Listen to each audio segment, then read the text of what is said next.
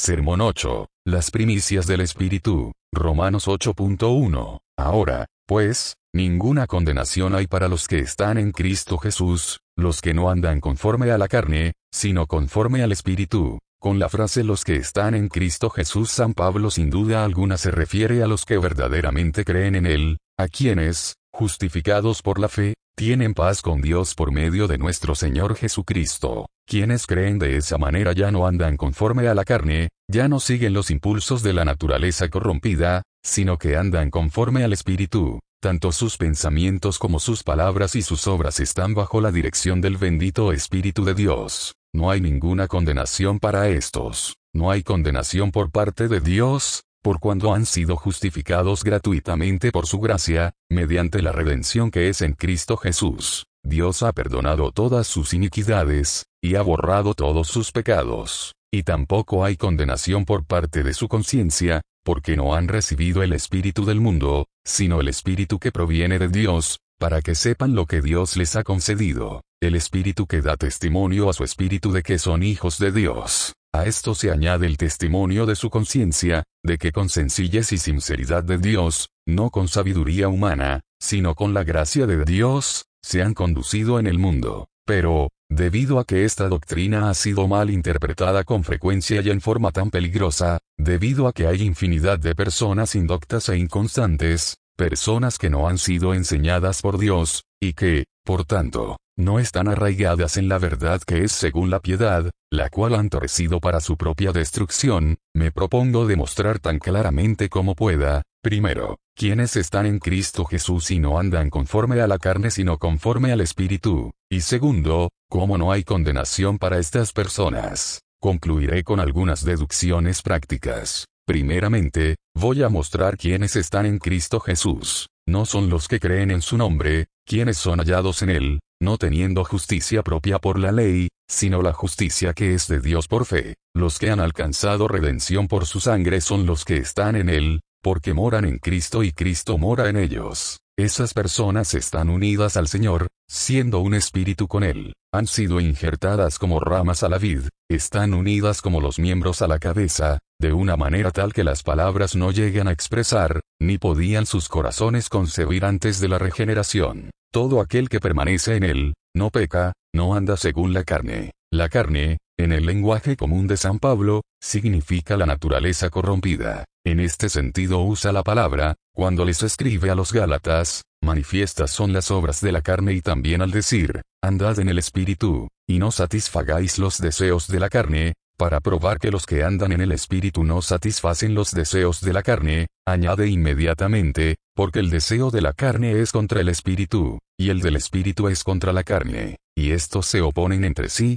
para que no hagáis lo que quisiereis, las palabras se traducen literalmente no como para que no podáis hacer lo que quisiereis, como si la carne hubiera conquistado al espíritu. Dicha traducción no tiene nada que ver con el texto original del apóstol, lo cual haría su argumento inútil, pues de hecho afirmaría lo opuesto de lo que él quiere probar. Los que están en Cristo, los que permanecen en él, han crucificado la carne con sus pasiones y deseos se abstienen de todas estas obras de la carne, adulterio, fornicación, inmundicia, lascivia, idolatría, hechicerías, enemistades, pleitos, celos, iras contiendas, disensiones, herejías, envidias, homicidios, borracheras, orgías, de cualquier designio, palabra y obra a los cuales nos guía la corrupción de nuestra naturaleza. Si bien sienten en sí mismos la raíz amarga, sin embargo, son investidos con poder de lo alto para hollarla está bajo sus pies constantemente, de modo que no pueda levantarse para molestarlos.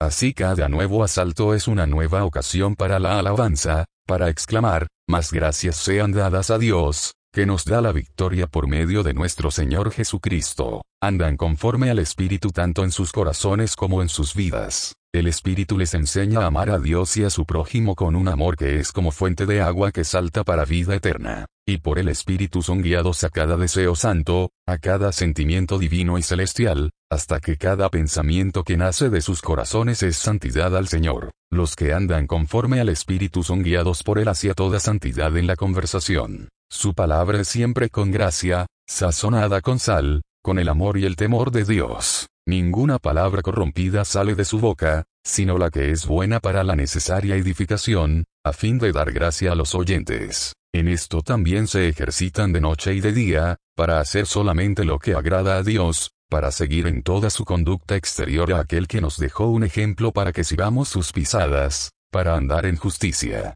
misericordia y verdad en todos sus tratos con sus prójimos, y para hacer todo, en todas las circunstancias y detalles de la vida diaria, para la gloria de Dios. Estos son los que en verdad andan en el Espíritu, estando llenos de fe y del Espíritu Santo, poseen en sus corazones y muestran en sus vidas, en todo el curso de sus palabras y acciones, los frutos genuinos del Espíritu de Dios, es decir, amor, gozo, paz, paciencia, benignidad, bondad, fe, mansedumbre, templanza, y cualquier otra cosa que es buena y digna de alabanza. Adornan en todas las cosas el Evangelio de Dios nuestro Salvador, y dan prueba total a toda la humanidad de que están verdaderamente movidos del mismo Espíritu que levantó de los muertos a Jesús. Me propongo demostrar, en segundo lugar, cómo no hay condenación para quienes están en Cristo Jesús y, por tanto, andan, no conforme a la carne, sino conforme al Espíritu. Primeramente, para los creyentes en Cristo que andan de esta manera no hay condenación por sus pecados pasados. Dios no los condena por ninguno de estos, son como si no hubiesen sido, son echados en lo profundo del mar, y ya Dios no los recuerda más. Dios, habiendo dado a su Hijo como propiciación por ellos, por medio de la fe en su sangre,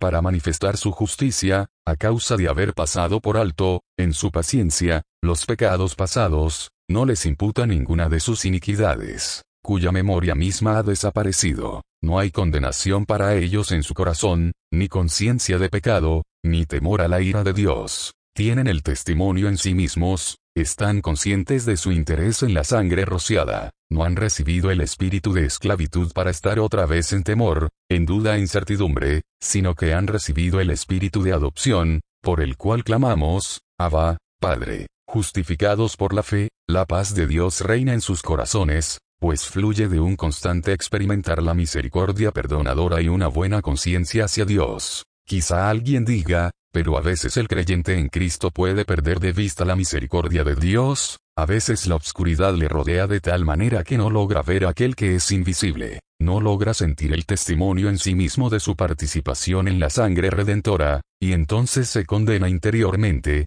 tiene la sentencia de muerte sobre sí mismo, yo respondo que, suponiendo que así sea, suponiendo que esa persona no vea la misericordia de Dios, entonces no es creyente, porque la fe implica luz, la luz de Dios que brilla en el corazón. De modo que quien temporeramente pierde esta luz, pierde la fe, y sin duda alguna un creyente verdadero en Cristo puede perder la luz de la fe. Mientras esta fe está perdida, la persona puede caer otra vez en condenación. Este no es el caso de quienes están en Cristo Jesús, quienes creen en su nombre, porque mientras crean y anden en el Espíritu, ni Dios ni su propio corazón los condenan. En segundo lugar, no son condenados por pecados presentes, por violar ahora los mandamientos de Dios. No los violan, no andan conforme a la carne sino conforme al Espíritu. Esta es la prueba constante de su amor a Dios, que guardan sus mandamientos. Así lo afirma San Juan, todo aquel que es nacido de Dios, no practica el pecado,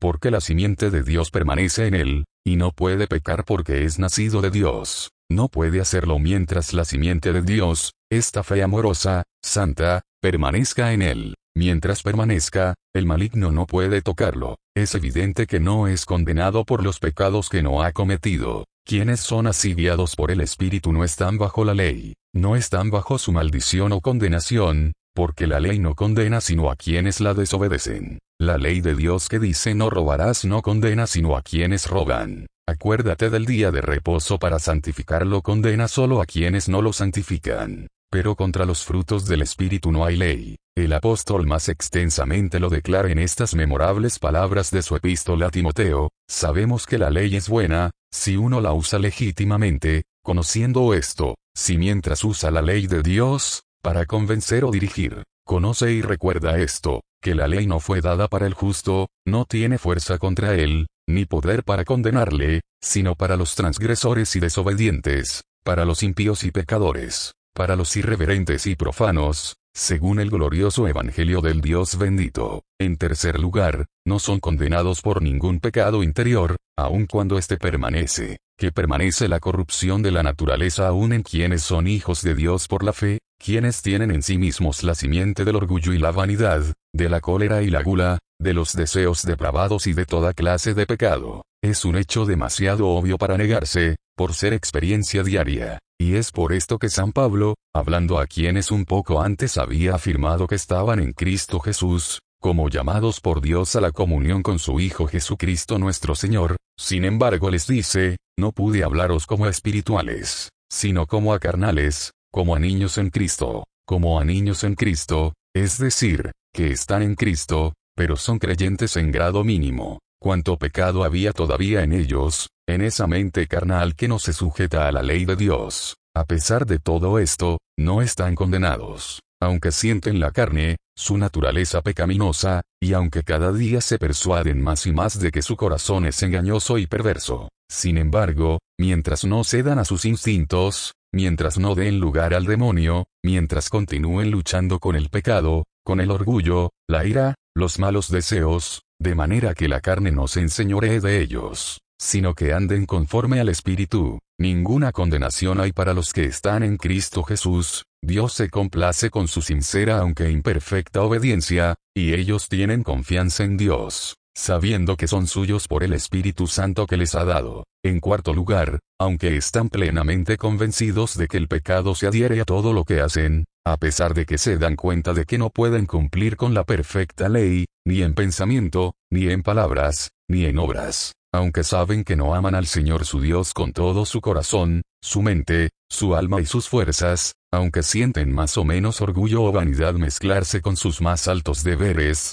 aunque en su más íntima comunión con Dios, cuando se reúnen con la congregación, y cuando derraman su corazón en secreto ante aquel que conoce todos los pensamientos y las intenciones del corazón, sienten vergüenza de la vaguedad de sus pensamientos, o de la torpeza e insensibilidad de sus afectos, aún así no hay condenación para ellos, ni por parte de Dios ni de su propio corazón. El considerar estos varios defectos les hace sentir aún más profundamente la necesidad de la sangre rociada que habla por ellos al oído de Dios, y de ese abogado para con el Padre que vive siempre para interceder por ellos. Lejos de separarles de aquel en quien han creído, estas debilidades les hacen acercarse más al que satisface sus necesidades. Al mismo tiempo, mientras más profundamente sienten la necesidad, más sincero es su deseo y más firmes sus esfuerzos para, de la manera que han recibido al Señor Jesucristo, andar así en él. No son condenados, en quinto lugar, por pecados de debilidad,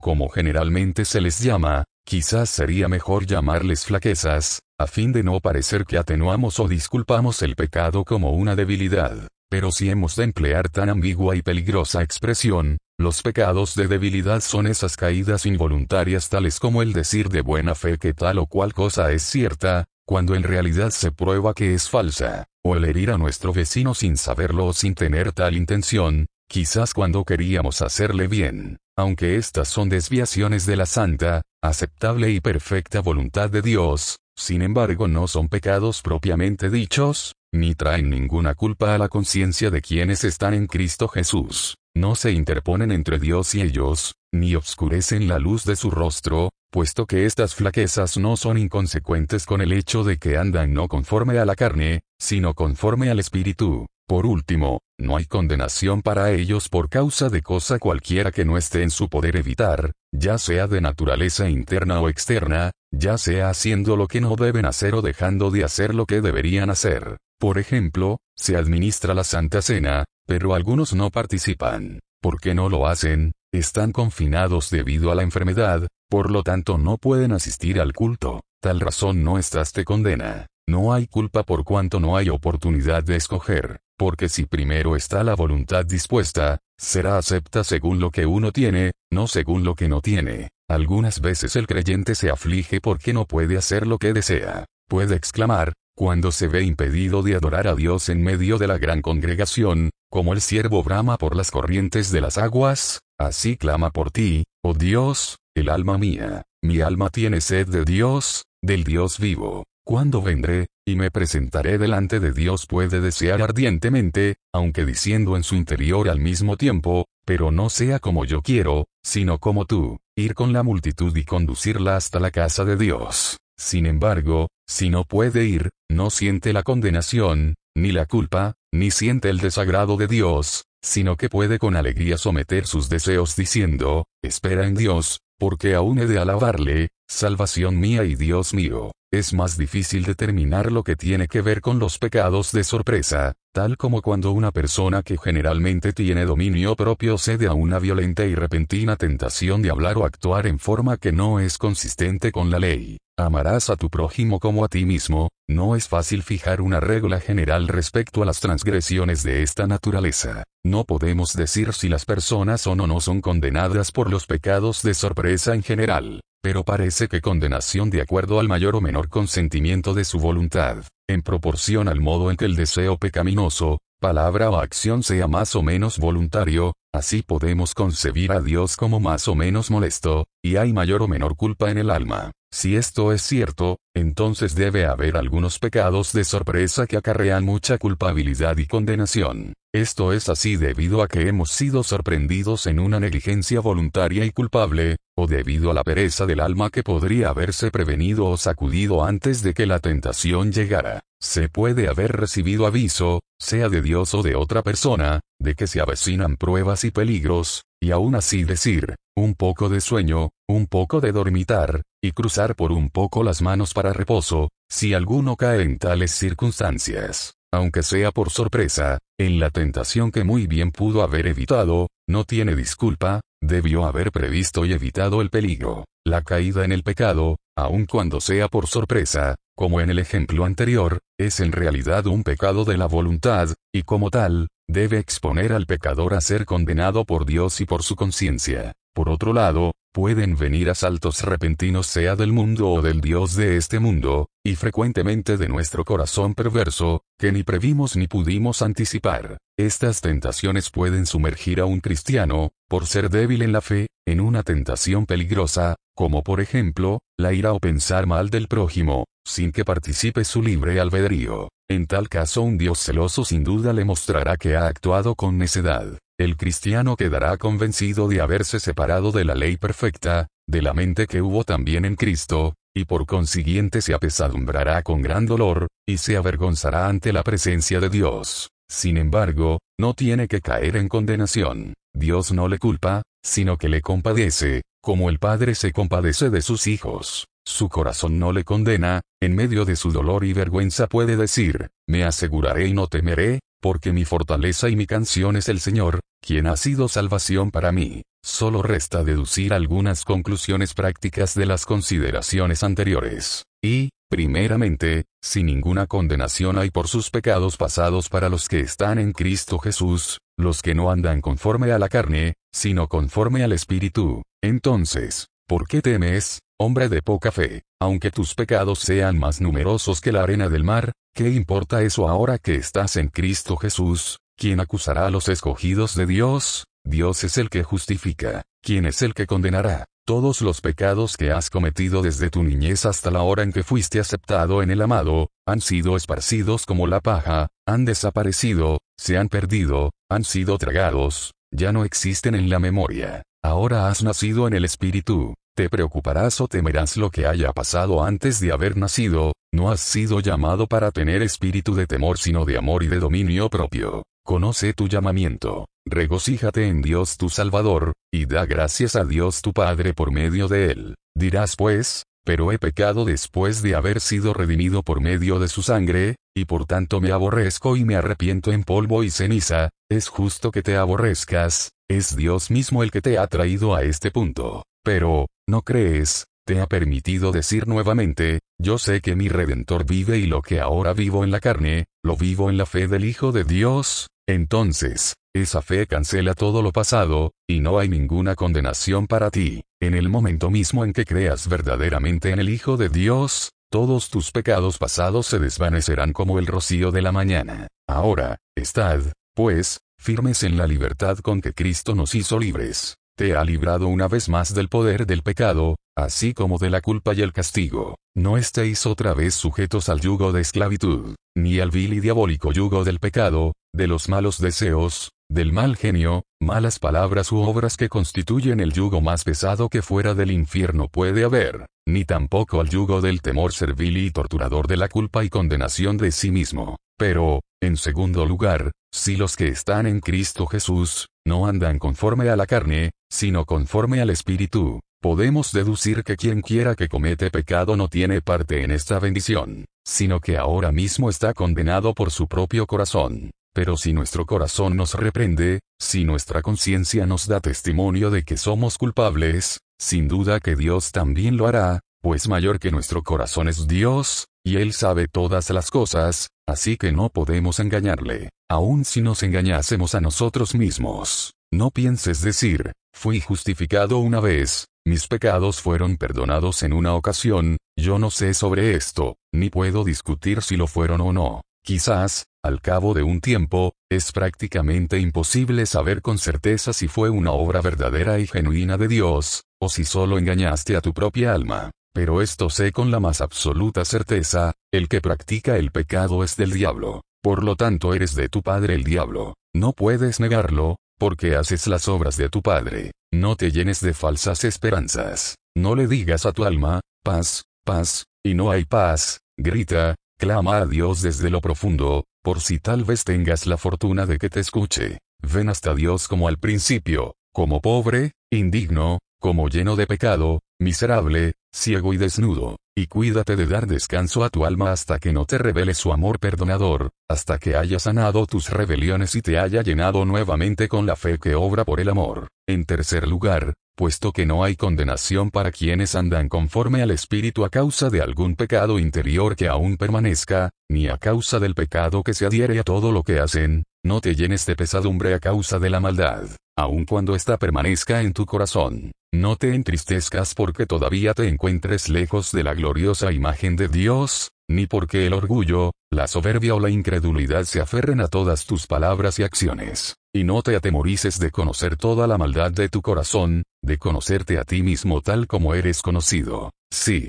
pídele a Dios que no tengas de ti una opinión más alta de la que debes tener, que tu continua plegaria sea, muéstrame, oh Señor, hasta donde pueda soportar, lo profundo de mi pecado innato, declara toda la incredulidad, la soberbia que se oculta en mí, cuando escuche tu oración y te revele tu corazón, cuando te muestre qué clase de espíritu tienes, cuida de que no te falte la fe, de que no te arrebaten tu escudo, humíllate, póstrate en el polvo, mira que no eres sino miseria y vanidad. A pesar de esto, no se turbe vuestro corazón, ni tenga miedo. Persevera, afirma que tienes un abogado para con el Padre, a Jesucristo el justo. Como la altura de los cielos sobre la tierra, así es más grande su misericordia que mis mismos, Dios es misericordioso contigo, pecador, aun siendo el pecador que eres. Dios es amor, y Cristo ha muerto. Por lo tanto, el Padre mismo te ama. Tú eres su Hijo. Por lo tanto, no te negará ninguna cosa buena.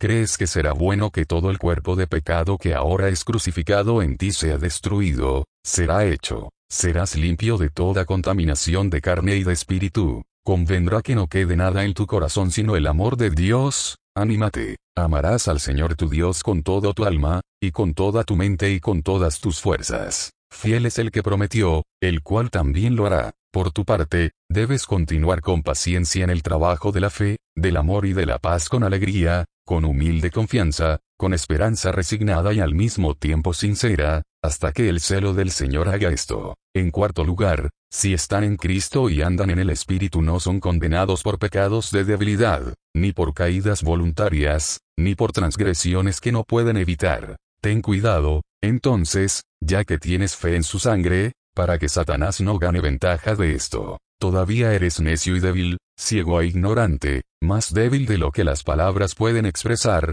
más necio de lo que pueda tu corazón concebir, pues todavía no sabes nada como lo deberías saber. No permitas, sin embargo, que tu debilidad o torpeza, ni ningún fruto que no has podido evitar, haga vacilar tu fe, tu esperanza filial en Dios, o que interrumpa tu paz y gozo en el Señor. La regla que algunos dan respecto a los pecados de la voluntad y que, en tal caso, puede ser peligrosa, es indudablemente buena y segura, si solo se aplica a las debilidades humanas. Has caído, seguidor de Dios, no permanezcas postrado, lamentándote y desesperado por tu debilidad, sino di con humildad, Señor, caeré a cada instante a no ser que tú me sostengas y me des la mano, levántate, enderezate y anda. Camina pues, corre con paciencia la carrera que te es propuesta. Finalmente, puesto que un creyente no viene a condenación, aunque sea sorprendido en aquello que su alma aborrece, suponiendo que esta sorpresa no se deba a su descuido o negligencia voluntaria,